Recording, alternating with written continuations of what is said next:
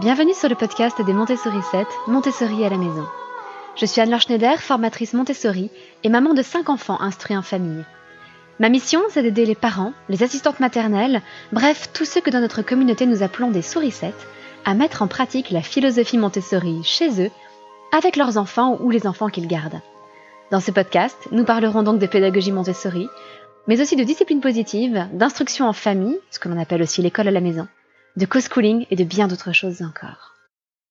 Ah, apprendre. C'est bien le but de l'école, n'est-ce pas?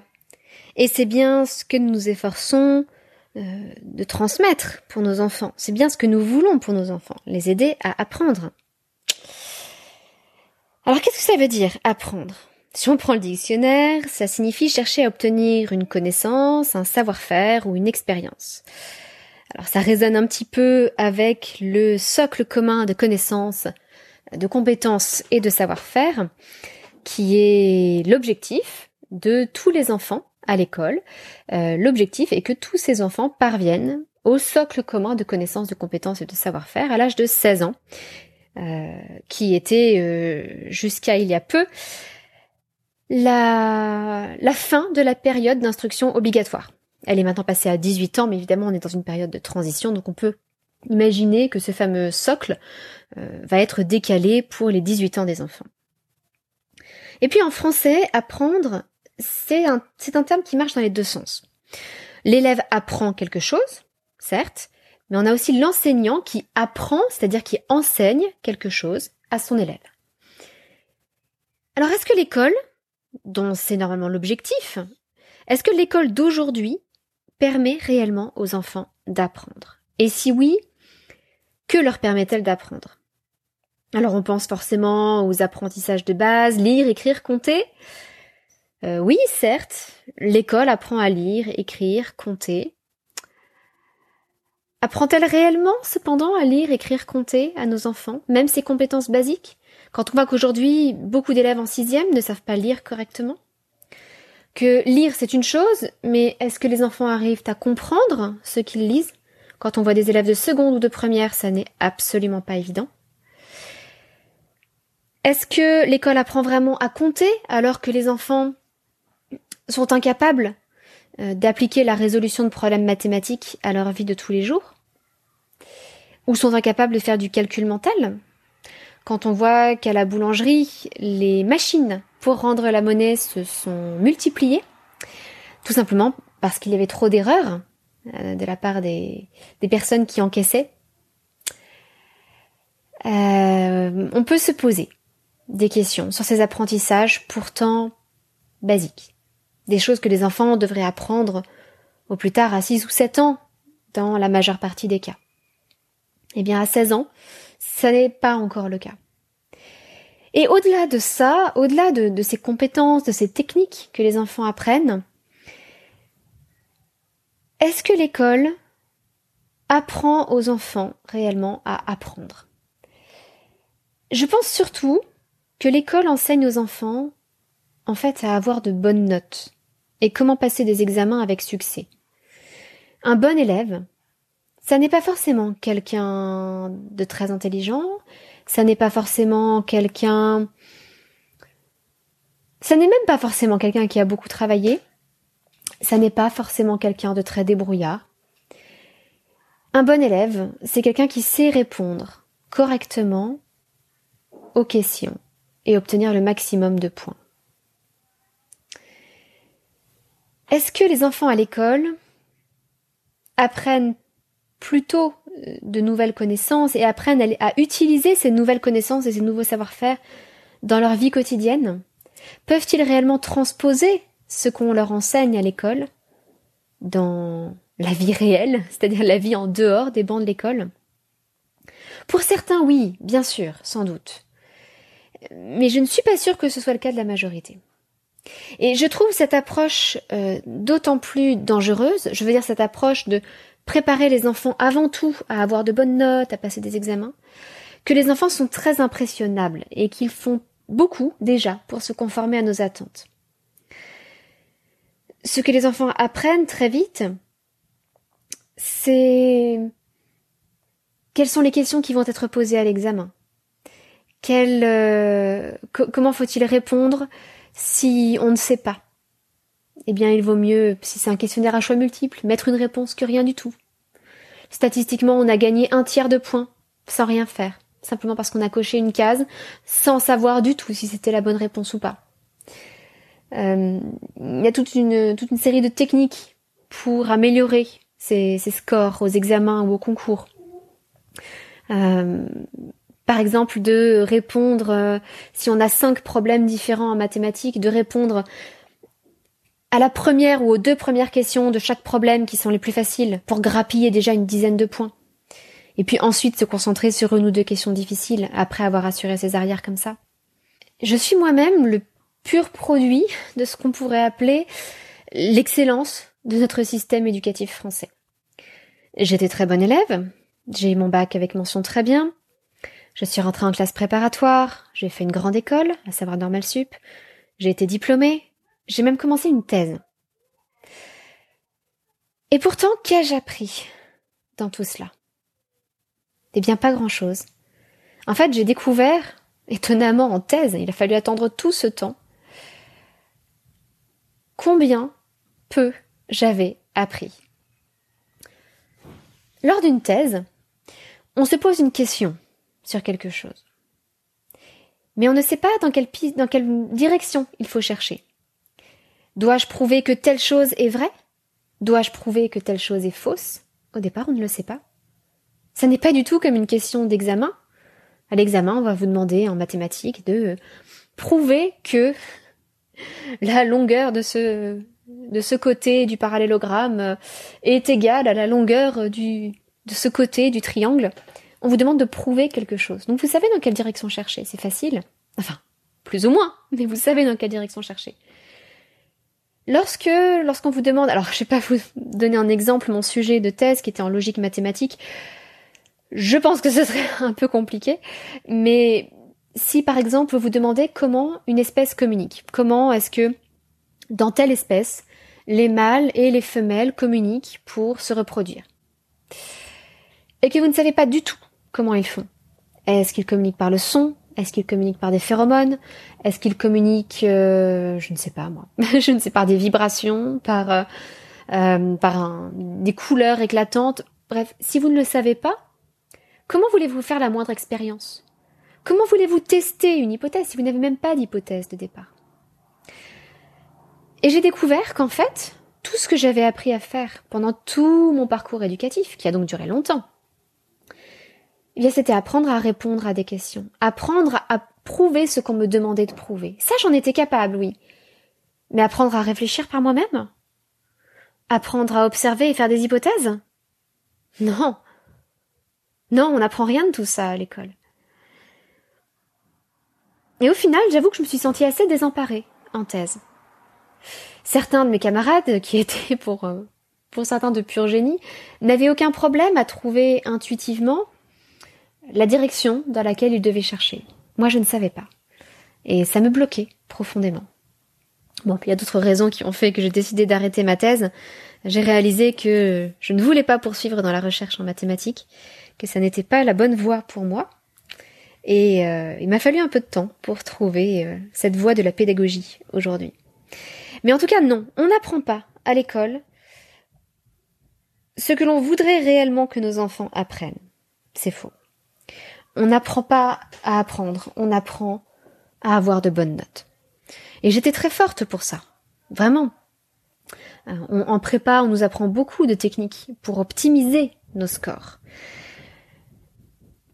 J'ai donc appris à grappiller des points là où il le fallait, à répondre aux questions qui rapportaient le plus de points, à montrer, à afficher que je savais telle ou telle chose, par exemple à l'oral, à utiliser tel ou tel élément culturel pour briller. Même si derrière ça pouvait être très creux. J'ai appris à apporter aussi les réponses que l'on attendait de moi, qui n'étaient d'ailleurs pas forcément les réponses auxquelles je croyais. J'ai souvent caché mes propres opinions pendant des oraux, parce que je savais que mon opinion ne serait peut-être pas populaire, euh, risquait de me faire avoir une mauvaise note devant l'examinateur. Et donc je me suis conformée à un modèle. Et c'est ce que font la plupart des bons élèves. Et pourtant, ce sont les bons élèves. Quant aux moins bons élèves, c'est-à-dire ceux qui ont les plus mauvaises notes, hein, ça n'est pas forcément un jugement de valeur sur eux, mais un jugement sur leurs résultats, ces élèves aux moins bonnes notes, eh bien, avec quoi ressortent-ils du système scolaire? Pas grand-chose. Et si vous avez tendance à vous dire que bon, après tout, ça n'est pas si grave, euh, si les enfants euh, apprennent à passer des examens, apprennent à avoir de bonnes notes, ça n'est qu'un outil pour mieux apprendre d'autres choses. Eh bien, je voudrais vous montrer à quel point les enfants sont capables, sont influençables et sont capables de se conformer à nos attentes. Et pour cela, je voudrais vous raconter l'histoire d'Hans le Malin. Hans le Malin était un cheval. Alors ce cheval était assez, exceptionnel. Il faisait le tour des foires avec son maître qui s'appelait euh, von Osten. Donc c'était en Allemagne. Et euh, Hans le cheval avait la particularité de pouvoir faire des calculs très compliqués. Le public se rassemblait autour de von Osten et de son cheval, et puis quelqu'un, n'importe qui, posait au cheval une question. Par exemple, euh, combien font 5 et 3 Von Osten sortait cinq objets sur une table, trois objets sur une autre, et le cheval frappait du sabot huit coups pour montrer que le résultat était 8. Mais le cheval allait bien plus loin que ça. Von Osten pouvait même écrire des opérations en chiffres arabes, les chiffres que nous utilisons au quotidien, sur un tableau. Et le cheval tapait le nombre de coups correspondant au résultat. Même avec des opérations compliquées, des divisions à plusieurs chiffres, même avec des fractions, même avec des questions comme quels sont les diviseurs de 28. Et le cheval frappait le bon nombre de coups à chaque fois. La réputation de ce cheval s'est rapidement diffusée dans toute l'Allemagne et une commission d'experts s'est réunie pour examiner ce qu'il en était réellement. Et cette commission d'experts, conduite par des psychologues renommés, euh, sont parvenus à la conclusion que non, le cheval euh, ne, que le maître ne trichait pas, et donc que le cheval faisait ses opérations arithmétiques dans son cerveau. Alors un autre euh, psychologue qui s'appelait Pfungst, c'est difficile à prononcer, Oscar Pfungst, gardait des doutes. Il était quand même étonné des performances de ce cheval. Et il a conduit d'autres expériences. Et en fait, il avait l'intuition que le cheval ne connaissait pas le résultat, mais percevait, ou bien chez son maître, von Osten, ou bien chez le public, le, la bonne réponse. C'est-à-dire que, reprenons l'exemple très simple de 5 plus 3, le cheval frappait avec son sabot et il sentait, après avoir frappé sept coups, au moment de frapper le huitième, une certaine tension dans le public ou un mouvement de sourcil chez son maître, quelque chose qui le faisait s'arrêter après huit coups. C'était l'intuition de Pfungst. Et donc il a fait diverses expériences. Et pour vous expliquer une expérience très... celle qui lui a permis de conclure, une expérience très simple qui lui a permis de conclure, Pfungst écrivait d'abord une opération en, donc en chiffres, sur un tableau, en présence de son maître, du maître du cheval, von Osten. Puis, il retournait le tableau vers le cheval seul. Et parfois, de temps en temps, Pfungst modifiait un chiffre. Mais cela, von Osten, le maître, ne le savait pas. Pfungst le faisait discrètement en tournant le panneau. Puis, il allait s'isoler un peu plus loin. Eh bien, à chaque fois que von Osten était convaincu, par exemple, que le résultat devait être 13, bien le cheval tapait 13 coups. Même si l'opération avait été changée et que le résultat final aurait dû être 18, par exemple. Imaginez donc que, euh, je, pour vous donner plus de détails, que euh, Pfungst ait écrit 5 plus 3 sur le tableau. Euh, il écrit 5 plus 3 sur le tableau, von Osten le voit, et Pfungst tourne le tableau, et en tournant le tableau, il ferme le 3 et le transforme en 8. Et donc le cheval voit l'opération 5 plus 8. Phonosten, lui, n'a pas vu euh, cette modification. Et c'est Phonosten qui mène l'expérience, enfin mène le, le travail avec le cheval, lui demande le résultat. Eh bien, le cheval, au lieu de répondre 5 plus 8, ça, devrait faire 13, il répond 5 plus 3, il répond 8. Pourtant, Phonosten semblait parfaitement sincère et ne, ne faisait pas de gestes particuliers, euh, visibles, euh, reconnaissables, euh, comme de la tricherie. Et le cheval était même capable d'apporter la bonne réponse si le public connaissait la bonne réponse. C'est-à-dire que même si Phonostan n'était pas présent, s'il y avait une foule autour du cheval qui anticipait la bonne réponse, eh bien le cheval donnait la bonne réponse.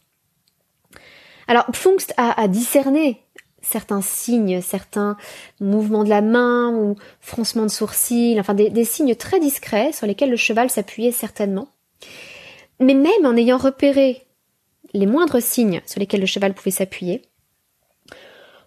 Pfungst a, réessayé les expériences avec le cheval lui-même, en menant l'expérience lui-même, et en essayant vraiment de rester totalement impassible, de ne transmettre aucun signal au cheval, et il en a toujours été incapable. Si Pfungst connaissait la bonne réponse, le cheval connaissait la bonne réponse. C'est quand même fou. Eh bien, permettez-moi d'affirmer que si ce cheval, qui était sans doute hypersensible au moindre, euh, au moindre geste ou à la moindre tension, à la moindre émotion chez les gens, si ce cheval était capable de sentir la bonne réponse et d'apporter la réponse qu'on attendait lui, euh, croyez-vous vraiment que nos enfants en soient incapables? Moi, je suis convaincue que les enfants sont très fins, très subtils, et très souvent nous apportent la réponse que nous attendons. Souvent, rien qu'à l'énoncé d'une question, l'enfant connaît la réponse. Il sait si ce sera oui ou non. Simplement, il, faut le démontrer, il faut le prouver, donc ça c'est autre chose. Mais nous guidons ainsi les enfants en permanence dans, euh, ce que nous leur demandons de faire. Nous leur disons à chaque fois, pas forcément à travers nos mots, mais au minimum à travers nos gestes, ou nos tournures de phrases, ou euh, la structure d'un exercice posé en devoir, nous leur disons quelle est la réponse que nous attendons d'eux. Ça faisait partie des conseils que l'on nous donnait toujours en prépa, c'était de lire l'énoncé en intégralité une fois. Pourquoi? Parce que très souvent, la réponse à une question était donnée trois ou quatre réponses plus loin. Alors la démonstration ne l'était pas. Mais on voyait bien trois ou quatre réponses plus loin quelle était la réponse que l'on attendait au départ. Les enfants en sont parfaitement capables. Les enfants nous déchiffrent très bien euh, ils ont leurs neurones miroirs qui sont bien plus actifs que nous. Euh, c'est grâce à cela qu'ils apprennent dans leur plus jeune âge. Et donc, ils sont parfaitement capables de percevoir ce que nous pensons, ce que nous éprouvons, ce que nous attendons d'eux. Et je trouve cela vraiment dommage de nous contenter d'apprendre à nos enfants à se comporter comme ce fameux cheval, Hans le malin, et je pense que nous pouvons attendre un peu plus d'eux, c'est-à-dire leur apprendre à réfléchir par eux-mêmes. Alors, où ai-je appris des choses? Si moi-même, j'ai donc si peu appris à l'école J'ai appris dans mes débats avec des camarades d'internat. J'étais interne au lycée, puis plus tard en prépa. Nous avons beaucoup débattu avec des amis, de politique, de société. Et j'y ai appris le respect de l'autre et en même temps à défendre mes convictions. Et pour défendre mes convictions, je devais écouter les arguments des autres, les prendre en considération. Et si s'ils ne changeaient pas ma conviction, euh, il fallait que je leur apporte d'autres arguments pour répondre à leurs objections ou à leurs contre-arguments. J'ai donc appris beaucoup de choses. C'est là que j'ai appris à approfondir ma pensée. Et à discuter avec les autres, parfois de façon très animée, sans, sans nuire à ma relation avec eux, tout en gardant le plus profond respect pour chacun d'eux. J'ai aussi appris dans le scoutisme, qui m'a beaucoup enseigné sur la nature humaine, sur les relations interpersonnelles, sur l'effort, sur la valeur de l'action, de faire des choses de ses mains et du contact avec la nature, qui m'a beaucoup appris en humilité aussi. J'ai beaucoup appris en étant maman, par essai et erreur. On dit souvent que notre le premier enfant est, est en quelque sorte un brouillon, malheureusement, notre cobaye. Nous essayons de faire de notre mieux. Et puis on s'imagine parfois que pour le deuxième ce sera plus facile parce qu'on saura s'y prendre, mais en fait le deuxième n'est qu'un nouveau brouillon, parce qu'évidemment le deuxième ne ressemble pas totalement au premier. Et ce qui fonctionnait avec le premier ne fonctionne pas forcément avec le deuxième. Donc j'ai beaucoup appris par essai et erreur. J'ai appris de l'expérience des autres, j'ai écouté, j'ai essayé, je me suis trompée et j'ai recommencé. J'ai aussi beaucoup appris par plaisir et lorsqu'il n'y avait pas spécialement d'enjeu. Quand je repense à mon parcours en latin, par exemple, qui était une matière que j'aimais beaucoup à l'école, je crois que là où j'ai le plus appris, et ce dont je garde le meilleur souvenir, même si je garde un très bon souvenir de mon professeur de lycée, là où je garde le meilleur souvenir, c'est lorsque je travaillais le latin en classe prépa. J'étais en prépa scientifique, donc le latin, c'était une matière qui n'existait que pour un concours, qui pouvait remplacer la LV2, et qui ne comptait pour quasiment rien. Donc cette heure de latin que je faisais chaque semaine, c'était plus pour le plaisir, pour la culture, par amour de cette langue par amour de la culture euh, latine aussi. Et j'ai beaucoup, beaucoup appris. Alors qu'il n'y avait pas d'enjeu, honnêtement. Ah, ça, ça m'a peut-être apporté quelques points sur ce concours spécifiquement, c'est tout. Et la façon dont on apprenait euh, était très différente de ce que l'on faisait généralement. C'était tout le contraire d'un apprentissage scolaire. On ne faisait pas d'exercice on n'avait pas de contrôle noté, on ne faisait même pas de travail écrit. On était trois élèves, pas plus, parce qu'on était très peu à avoir choisi cette option latin. Et on avait un excellent professeur. On se mettait chacun devant le texte et on essayait de traduire le texte à la volée, tout en échangeant, en faisant des hypothèses, en se disant j'ai l'impression que là ça veut dire ça, et puis quelqu'un d'autre pouvait apporter un autre éclairage. C'était extrêmement léger et en même temps extrêmement euh, puissant et extrêmement élevé comme niveau. Euh, c'était très exigeant, ça nous demandait beaucoup d'efforts, et en même temps, c'était extrêmement agréable. Tout ça pour vous dire que l'école n'est pas forcément le meilleur lieu pour apprendre. En tout cas, l'école telle qu'elle est pratiquée aujourd'hui, telle qu'elle existe aujourd'hui. Et si on apprenait autrement à nos enfants? Et si on essayait simplement d'ouvrir leur esprit, de leur apprendre d'autres types de compétences, plutôt que des savoirs académiques, et si on leur apprenait l'autonomie, la créativité, c'est-à-dire aussi la résolution de problèmes, la persévérance, la concentration, dont beaucoup d'entre nous, adultes, manquons aujourd'hui, le sens de l'effort peut-être, ou celui du service et de la générosité, Le monde de demain ne ressemblera en rien à celui d'aujourd'hui. Alors certes, certaines compétences, certaines techniques sont utiles. Savoir lire est extrêmement utile, parce que j'ai beaucoup appris ensuite dans des livres. Mais pour cela, il ne fallait pas se contenter de savoir lire, de connaître la technique de lecture, il m'a fallu comprendre ce que je lisais, me poser des questions en lisant, mettre en doute ce que je lisais, développer mon esprit critique, est-ce qu'on fait ça à l'école? On devrait, on prétend qu'on le fait. Mais très honnêtement, je ne le vois pas bien souvent. Au-delà de ces techniques, on peut donc apprendre à nos enfants à mieux comprendre les concepts de base de notre monde. Et c'est tout ce que s'efforce de faire la pédagogie Montessori, c'est de permettre aux enfants d'appréhender des concepts compliqués de façon sensorielle, de façon concrète, de les manipuler pour pouvoir ensuite poser une réflexion dessus. Pourquoi continuer à apprendre à nos enfants de la même façon? Maria Montessori le disait déjà.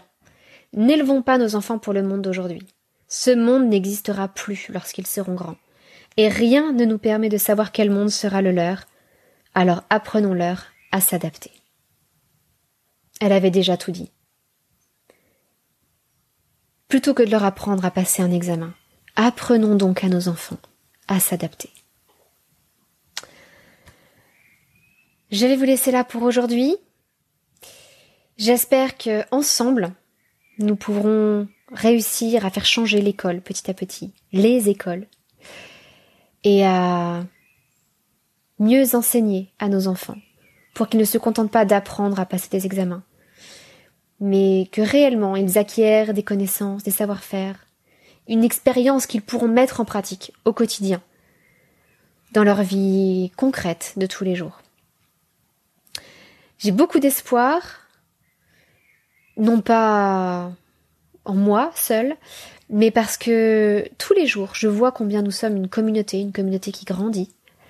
Et je suis convaincue que cette communauté, petit à petit, par petits pas, peut réussir à changer le monde. Si j'avais un verre à côté de moi, je le laverais en, en portant un toast pour que nous changions tous un jour le monde. À très bientôt, votre petite sourisette, Anne-Laure.